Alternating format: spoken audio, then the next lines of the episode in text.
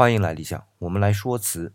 上期我们聊到矾红，它是用称为二次烧制的工艺来达成红色的目的的。说到底呢，就是用制造工艺的复杂程度来换取烧制时对于窑口温度的控制精度。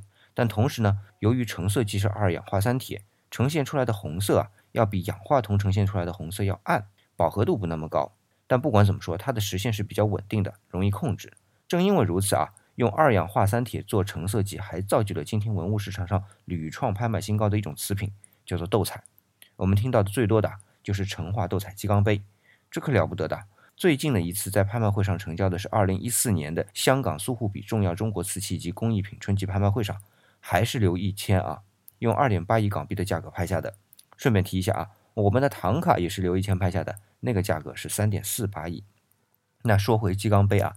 既然也是用二氧化三铁作为红色成色剂的，那也是二次烧制的喽。没错，但不一样的地方是啊，鸡缸杯第一次烧制时用的是青花工艺。青花以前讲过啊，施完钴料以后，第一次烧制的温度呢是一千三百摄氏度。等青花烧结以后啊，再上斗彩的其他颜色，也包括红色，再进窑口，这时啊是八到九百摄氏度。两次烧之后啊，天价的斗彩鸡缸杯啊就呈现出来了。